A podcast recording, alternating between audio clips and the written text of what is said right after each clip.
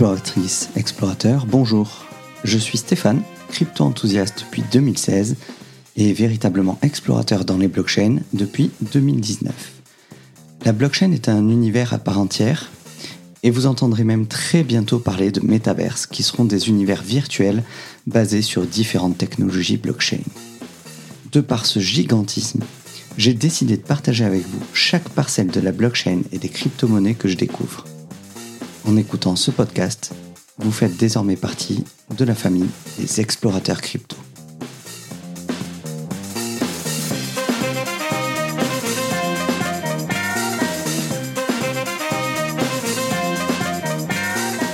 Bonjour et bienvenue à tous dans ce nouvel épisode d'Explorateur Crypto. J'espère que vous allez bien.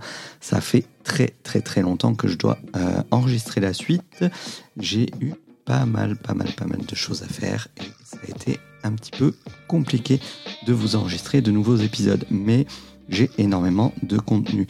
Euh, tout d'abord, on va parler de ma formation. J'ai créé une formation intégralement dédiée au Bitcoin et à l'investissement en crypto-monnaie. Vous avez pour le moment deux modules qui sont accessibles intégralement sur quatre modules il y en aura un cinquième qui sera dédié intégralement aux questions des personnes qui suivent le module. Il y a pour le moment, vous êtes une cinquantaine à avoir souscrit à cette formation. Euh, le temps que la formation n'est pas intégralement en ligne, elle est à un tarif réduit de 47 euros au lieu de 199 euros. Donc n'hésitez pas à vous inscrire dès maintenant tant que le tarif est à 47 euros et euh, il n'y aura pas d'autres promotions par la suite. Une fois que la formation passera à 199 euros, elle restera à ce prix-là euh, indéfiniment.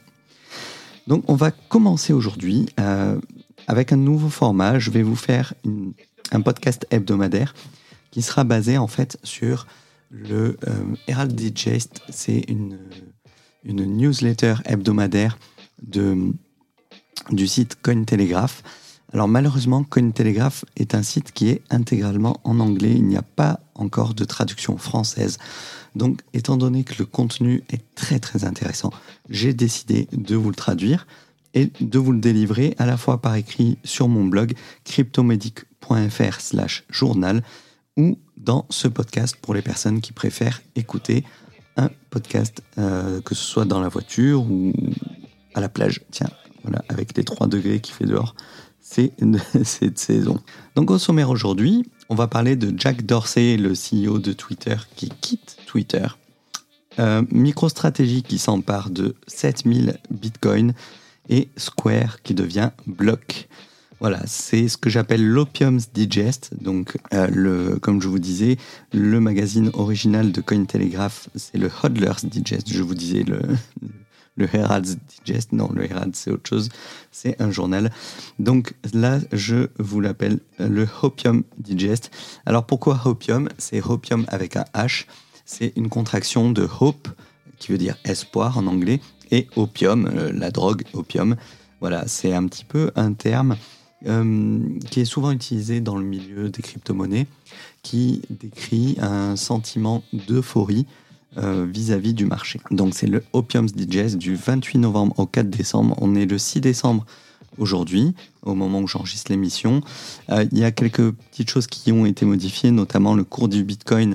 Euh, au moment où, j'ai traduit cette newsletter, le Bitcoin était encore au-dessus de 50 000, il était plus ou moins à 54 000 dollars. On est malheureusement tombé très très fort ce week-end jusqu'à 42 000 dollars. Le Bitcoin est tombé jusqu'à 42 000 dollars. Il a bien rebondi, mais encore aujourd'hui, euh, ça a été un petit peu compliqué sur le marché. Dans l'Opium's Digest, vous allez retrouver les meilleures et les pires citations, les points forts de l'adoption et de la réglementation, les tokens phares euh, du marché, les prédictions et bien plus encore. Sur le, le site cryptomedic.fr journal, vous verrez en cliquant sur le titre de chaque article, vous retomberez sur l'article original en anglais de Cointelegraph. Les principaux événements de la semaine. Donc Jack Dorsey a quitté son poste de PDG, de CEO de Twitter. Jack Dorsey, c'est le cofondateur de Twitter. Il a annoncé lundi qu'il quittait son poste de PDG. Il sera remplacé par Parag Agrawal, membre du conseil d'administration de Twitter et directeur de la technologie, qui a été nommé à l'unanimité au poste de PDG par le conseil d'administration de la société de tweet. Monsieur euh, Dorsey est également PDG et président de Square, une entreprise de technologie de paiement favorable aux crypto-monnaies. On va en parler un petit peu plus loin. On ignore s'il a quitté Twitter pour se concentrer uniquement sur les projets de la plateforme visant à développer un échange décentralisé de Bitcoin. Il a toutefois fait remarquer que l'entreprise n'a pas besoin d'être dirigée par un fondateur pour prospérer. Il a dit, je cite, Je crois qu'il est vraiment important de donner à Parag l'espace dont il a besoin pour diriger. Je crois qu'il est essentiel qu'une entreprise puisse se débrouiller seule sans l'influence ou la direction de son fondateur.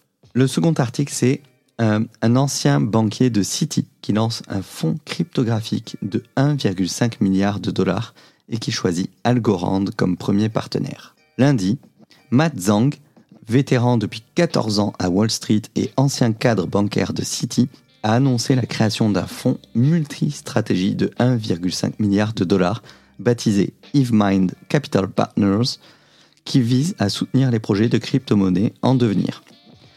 En particulier, le fonds va mettre l'accent sur les constructeurs d'infrastructures de crypto-monnaies, les mondes virtuels et les projets métaverses. Les métaverses dont on parlera un peu plus longuement dans un autre podcast, puisque euh, à la fin du mois de novembre, Facebook a annoncé changer de nom pour Meta, euh, à savoir que l'entité Facebook, Facebook, Instagram, WhatsApp, va euh, plonger dans le métaverse. Je vous en ai parlé lors d'une précédente newsletter. Et donc ce fonds multistratégie va également se lancer sur la monnaie programmable. Le premier partenaire technologique du fonds sera Algorand, une blockchain basée sur la preuve d'enjeu. Et bien que HiveMind n'ait pas encore annoncé de financement important, Zhang a déclaré que la société soutiendra les entrepreneurs de crypto-monnaies avec des infrastructures qui ne peuvent actuellement pas être offertes par les modèles de gestion d'actifs traditionnels. Ensuite, on bascule sur Square, je vous en parlais tout à l'heure, avec son CEO Jack Dorsey. Square change de nom pour devenir Block et se concentre sur la blockchain. En ce qui concerne Square, l'entreprise a révélé mercredi qu'elle avait changé de marque pour devenir Block, ce qui suggère qu'elle pourrait se concentrer davantage sur le secteur de la blockchain l'entreprise a déclaré que ce changement de nom la rapprochait de Cash App du projet d'échange décentralisé de Bitcoin TBDEX et de la plateforme de diffusion de musique et de vidéos Tidal. Dans le cadre de ce changement de marque, Square Crypto, l'unité de la société de paiement axée sur les crypto-monnaies, changera son nom en Spiral et rejoindra la famille Block. Ensuite, MicroStrategy, qui continue d'investir dans le Bitcoin et qui achète pour 414,4 millions de dollars en Bitcoin, le solde total de Bitcoin que détient MicroStrategy dépassant les 3,5 milliards de dollars. MicroStrategy, la société de logiciels d'analyse dirigée par le fervent défenseur du Bitcoin Michael Saylor, a annoncé lundi qu'elle s'était emparée de 7002 bitcoins précisément, d'une valeur de 414,4 millions de dollars au moment de l'achat. Après l'achat, M. Saylor a déclaré que le nombre total de bitcoins détenus par la société s'élevait à 121 044, acquis pour un total d'environ 3,57 milliards de dollars à un prix moyen de 29 534 dollars par bitcoin. Pour financer ce dernier achat d'or numérique, la société a vendu 571 001 actions de la société entre le 1er octobre et le 29 novembre, à raison de 732,16 dollars chacune. MicroStrategy a acheté des bitcoins pour la première fois en août 2020 dans le cadre de sa stratégie de trésorerie et sous la direction de Michael Saylor, la société n'a cessé d'acheter cet actif quel que soit le prix et ne montre aucun signe de ralentissement. La société de réalité virtuelle sur les médias sociaux Meta a élargi cette semaine les conditions d'admissibilité pour l'exécution de campagnes publicitaires en crypto-monnaie sur Facebook et Instagram, permettant ainsi aux entreprises d'avoir plus de liberté dans l'exécution des promotions liées aux produits d'actifs numériques. Avant la dernière mise à jour par Meta de cette directive en matière de pub crypto, un nombre limité d'entreprises de crypto étaient en mesure de faire de la publicité sur Facebook parce que la plateforme ne reconnaissait qu'un petit nombre de licences réglementaires. Selon la politique mise à jour, les bourses de crypto, les plateformes de négociation, les fournisseurs de, de portefeuille, les entreprises d'infrastructures minières, euh, on parle bien de minage de crypto-monnaies, les prêteurs de crypto et les services d'emprunt pourront désormais recevoir une autorisation écrite pour diffuser des publicités sur Facebook. L'entreprise a cité la maturation et la réglementation accrue du secteur comme les raisons pour lesquelles elle a changé son fusil d'épaule. Donc, ce n'est pas tout le monde euh, qui pourra faire de la publicité crypto. Par exemple, moi-même, je ne peux pas faire de publicité euh, pour Cryptomédic. Ce sera d'office refusé parce que je ne fais pas partie des entreprises réglementées, notamment réglementées en France par le PSAN, comme par exemple peut l'être Just Mining. Gagnant et perdant, voilà, c'est la nouvelle rubrique. On, a fini avec les articles. Je vous ai fait donc un petit euh, concentré de ce qui s'est passé dans la semaine. Au niveau des gagnants et des perdants, à la fin de la semaine dernière, donc avant le week-end, le Bitcoin était à 55 468 dollars et l'Ether à 4 407 dollars. Aujourd'hui, le Bitcoin a encore un petit peu perdu de son mouvement. On est un petit peu, on a une mise à plat avec un Bitcoin à 48 906 dollars, un Ether qui tient bien le coup par rapport au Bitcoin. Hein. Il est à 4108 dollars et euh, le BNB, le Binance Coin, à 570 dollars. Voilà, je vous passe un petit peu euh, sur, euh, je ne vais pas vous citer toutes les crypto-monnaies non plus, mais globalement, on a quand même un marché qui a bien baissé dans le week-end. Le CRO qui est à moins 27% sur ces, six derniers, ces 7 derniers jours. C'est vraiment une des plus grosses baisses. Le Litecoin, moins 24%. Le Decentraland Mana, moins 27% en 7 jours. Donc voilà, on a eu quand même un marché qui a, euh, qui a pas mal baissé. Donc si jamais vous n'êtes pas rentré, je vais pas vous dire rentrez maintenant, euh, parce que ça reste très risqué. On a un marché qui se met à plat, mais on, a le, Bitcoin qui est passé sous les 53 000 dollars et c'était vraiment un niveau de résistance en dessous duquel on ne voulait pas passer au niveau euh, hebdomadaire. Donc la semaine s'est quand même clôturée sous les 53 000, ce qui n'est pas un très bon signe. À voir comment le marché va réagir. Euh, s'il remonte très vite au-dessus des 53 000 et qu'on se rapproche des 60 000 dans les semaines qui viennent, euh, le plus dur sera fait, mais voilà, c'est encore très incertain. À vous de peser le risque, euh, le pour et le contre. Si jamais vous voulez rentrer, c'est un voilà, on, a eu une belle euh, baisse de marché. Ça reste plus intéressant de rentrer maintenant que ça ne l'était il y a deux semaines, mais soyez quand même conscient du risque. La capitalisation boursière totale sur, selon CoinMarketCap est de 2,54 trillions de dollars. Parmi les 100 plus grandes crypto-monnaies, les trois grands gagnants des altcoins de la semaine dernière sont Terra avec le Luna à plus 62%, le Stax STX à 33,85% et Polygon Matic à 29,04%. Les trois principaux perdants de la semaine dernière, c'est le Gala à moins 30%, le Wax à moins 19% et Immutable X, pardon, Immutable IMX à moins 17%. Bien entendu, là, ce sont des chiffres de vendredi dernier que je vous donne, mais je vous les donne quand même parce que ça vous donne un petit peu une tendance de quels étaient les cryptos qui avaient un petit peu de momentum positif ou négatif avant la chute euh, de ce week-end. Cette semaine, je vous ferai ce podcast durant le week-end pour être vraiment au plus près. Parmi les citations les plus mémorables dans le secteur des crypto-monnaies, on a Jonathan Myler, directeur général de Kraken Australie, qui a dit Certains de nos services n'entrent pas vraiment dans le moule réglementaire. Il y a donc cette zone grise dans laquelle se trouve l'ensemble du secteur, et ce n'est pas spécifique à nous. C'est juste la nature du fait que nous avons affaire à une technologie innovante qui ne correspond vraiment pas nécessairement aux critères que les régulateurs existants perçoivent comme possibles. On a ensuite le CEO de Binance, Changpeng Zhao, CZ, euh, qui dit si une pièce de monnaie a un grand nombre d'utilisateurs, alors nous allons la répertorier. C'est l'attribut le plus important. Considérez par exemple les jetons de même. même si personnellement je ne comprends pas, s'ils sont utilisés par un grand nombre d'utilisateurs, nous les listons. C'est pour ça que, par exemple, euh, Binance avait listé le Shiba. Nous nous fions à la communauté, mon opinion ne compte pas. Donc c'est intéressant cette citation parce que ça veut dire que euh, si vous voyez un shitcoin, même s'il n'y a pas de fondamental derrière, mais qu'il y a une grosse, grosse communauté derrière, euh, ça peut être intéressant de mettre un petit billet dessus. Je vous dis pas de mettre toutes vos, économies dedans, tout, votre investissement, encore une fois. Euh, allez-y, euh, voilà, faites du risk management quand même.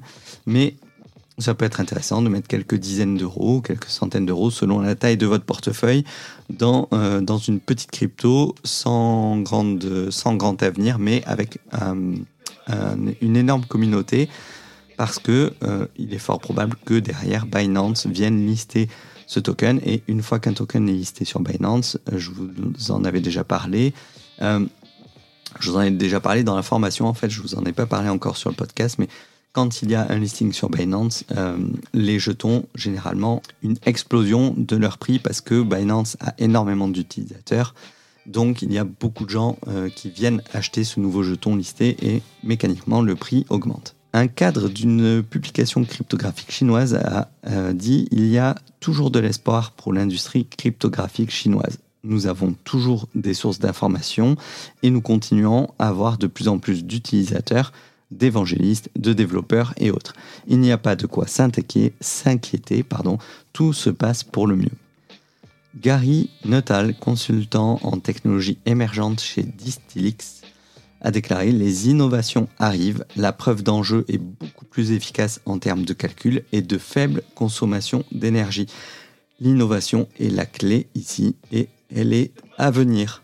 C'est donc un message important que j'essaie de faire passer parce que les médias parlent toujours, euh, et d'ailleurs même les personnes qui ne connaissent pas très bien les crypto-monnaies parlent toujours de la consommation énergétique du Bitcoin.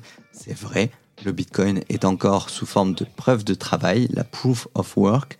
La proof of work consomme énormément d'énergie, mais de plus en plus de crypto-monnaies partent sur la preuve d'enjeu qui, elle, est très faiblement consommatrice d'énergie. Et enfin, Dapradar, le site Dapradar, euh, dans un article, a écrit Sans aucun doute, les terres métaverses sont le prochain grand succès dans l'espace NFT en produisant des chiffres de vente records et en augmentant constamment les prix des NFT, les mondes virtuels sont la nouvelle marchandise de premier ordre dans l'espace cryptographique. Et ça, c'est vrai. On a vu une explosion de, des ventes de NFT. D'ailleurs, j'ai moi-même investi euh, la semaine dernière dans les NFT Matrix.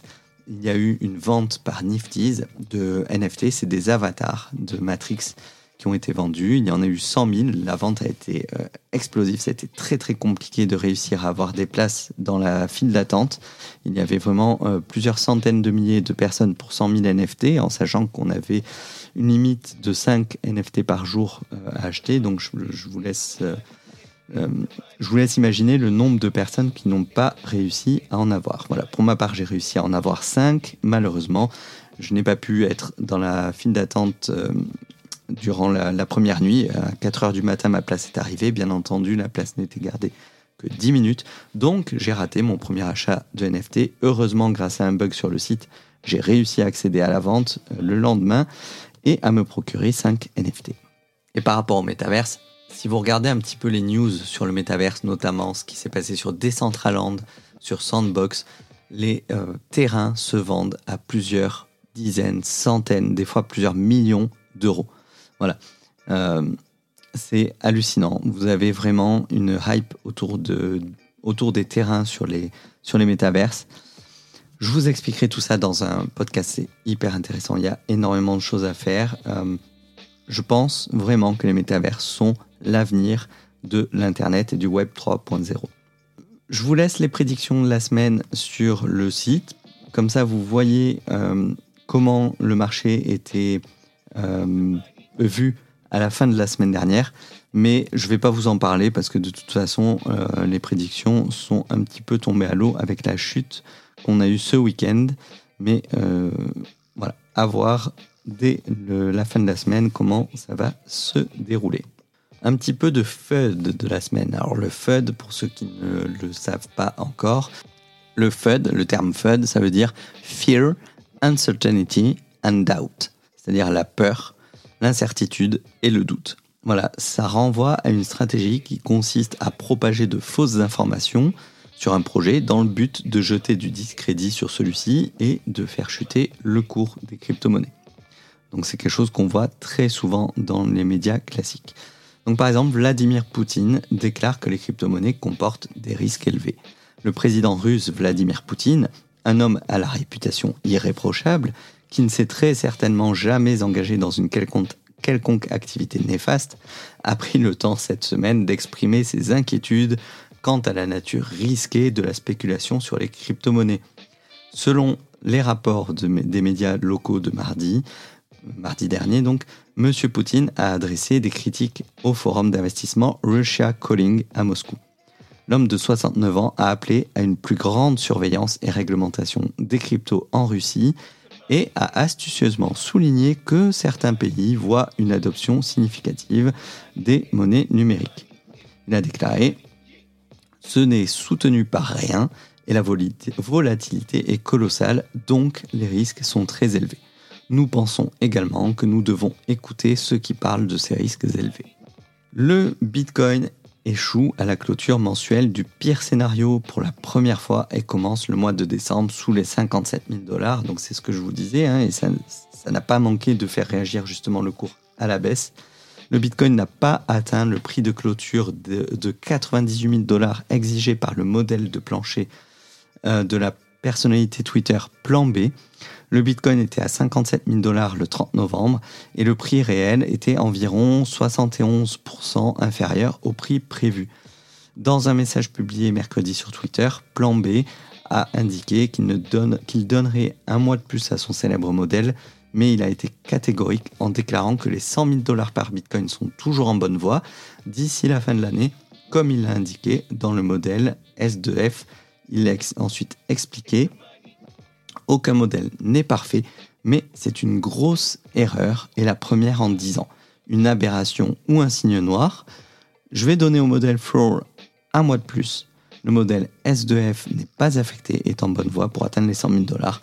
Attention aux trolls qui confondent les modèles Floor et S2F. Je ne vais pas rentrer dans la technique, mais globalement, voilà. Euh, plan B, c'est un, personnage de Twitter euh, très connu dans la cryptosphère pour avoir euh, créé son modèle selon les cycles précédents du Bitcoin.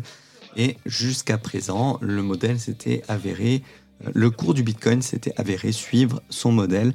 Là, on est en dessous des prédictions, donc à voir comment va se comporter le Bitcoin. Je pense qu'on est dans une phase où le marché a été vraiment modifié par rapport à ce qui s'est passé lors des deux cycles précédents. Euh, je ne pense pas qu'on puisse aujourd'hui se référer au cycle de 2017-2018 pour euh, prédire comment va réagir le Bitcoin aujourd'hui. On a eu de grosses modifications, on a eu les institutionnels qui sont arrivés sur le marché, on a les NFT, la DeFi, beaucoup trop de choses sont très différentes et je pense qu'on va avoir vraiment un, un marché sur le bull run de 2020-2021.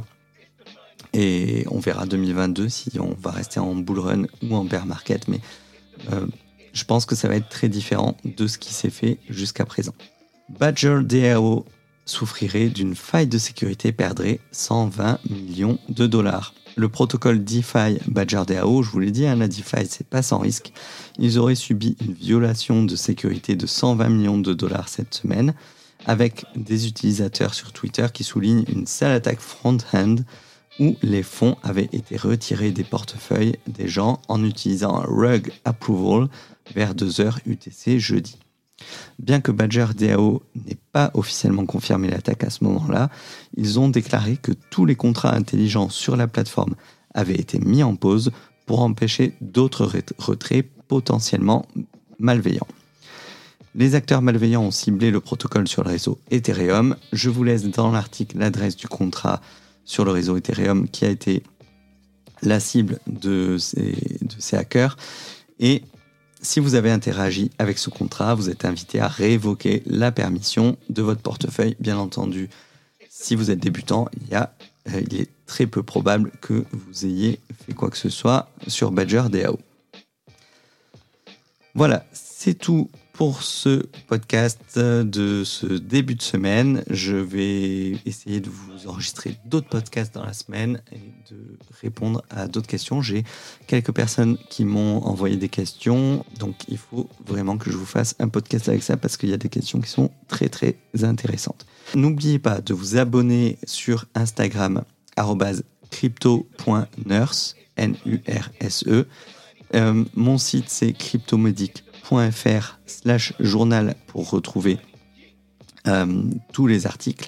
Et sur cryptomodic.fr, vous pouvez soit me contacter pour prendre des rendez-vous, ou vous pouvez trouver un lien vers academy.cryptomedic.fr qui est la plateforme de formation sur laquelle vous pourrez trouver ma formation sur le Bitcoin, une formation pour laquelle je vous rappelle, euh, je parle de la jeunesse du Bitcoin, pourquoi en acheter, je parle du plan B de la solution pour investir. Je vais vous expliquer très bientôt comment acheter vos premiers bitcoins. On va faire de la mise en pratique. Je vais vous montrer les sites que j'utilise. Je vais euh, faire de la capture d'écran sur ma tablette pour vous montrer comment je fais mes échanges de crypto-monnaies, comment je crée un portefeuille, comment je le sécurise. Voilà, on va voir tout ça dans un module très pratique. Et dans le module 4, ce sera stocker et sécuriser ces crypto-monnaies. donc un module extrêmement important dès que vous voulez investir dans les cryptos. Et enfin, dans un module 5, on attaquera, euh, on attaquera vos questions. Tout simplement, j'ajouterai chaque question que je reçois, j'ajouterai les réponses dans un module 5. Et enfin, vous avez les bonus, vous avez des quiz pour évaluer vos connaissances. Vous avez je, vais vous donner un lien d'affiliation à Binance avec 100% de l'affiliation qui vous est reversée. C'est-à-dire qu'à chaque fois que vous ferez des transactions sur Binance, vous empocherez les 20% de réduction sur les frais de Binance des liens d'affiliation pour tous les autres services présentés dans la formation, la mind map de la formation pour pouvoir la garder dans votre smartphone et euh, l'avoir tout le temps sur vous, et un code de réduction de moins 50%, sur un coaching de 1 heure. Voilà, c'était Stéphane pour le podcast Explorateur Crypto. Je vous dis à très bientôt.